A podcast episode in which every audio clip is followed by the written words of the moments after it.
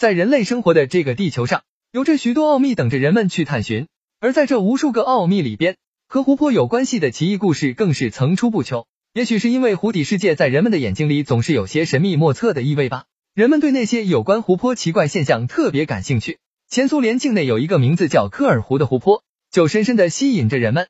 科尔湖在哈萨克斯坦的南部，据传说这里生活着一只奇怪的骆驼，它的背上只有一个驼峰，浑身长着白颜色的毛，长长的脖子，还有蛇一样的脑袋。传说这里的湖水还可以为人们治各种疾病。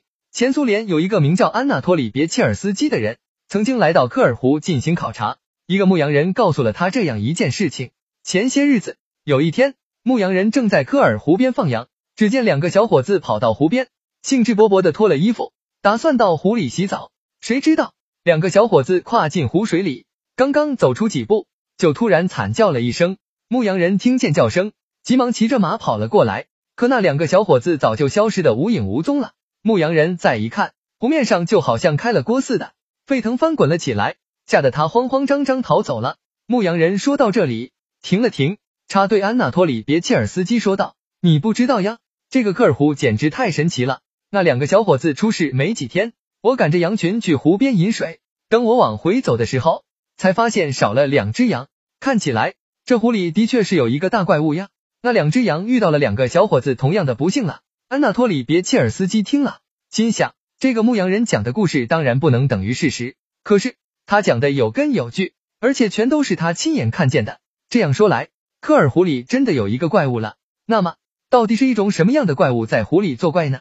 后来，安纳托里别切尔斯基还听当地人说，科切尔湖里还有一种特别奇怪的现象，不管是在旱季还是雨季，这湖里的湖水始终不多不少，总是一样的，这是怎么回事儿呢？一九七四年，安纳托里别切尔斯基又一次来到科尔湖，这回他带了自己的儿子。有一天，安纳托但别切尔斯基和儿子拿着猎枪和照相机在湖边散步。走着走着，他把猎枪放在湖边不远的山坡上，打算在湖边拍摄一些有趣的湖景。安纳托里别切尔斯基和儿子走到湖边，刚刚拍摄了几张照片，突然大量的飞鸟呼的一下从湖边飞起来，直扑湖面，然后不停的用翅膀拍打着湖水。它们一会儿惊叫着腾空飞起，一会儿又在同一处湖面上不停的盘旋，好像受到了什么惊吓，也好像发现湖水里有什么东西。可是他们看了看湖面上，没有一点儿动静。还是那样平滑如镜。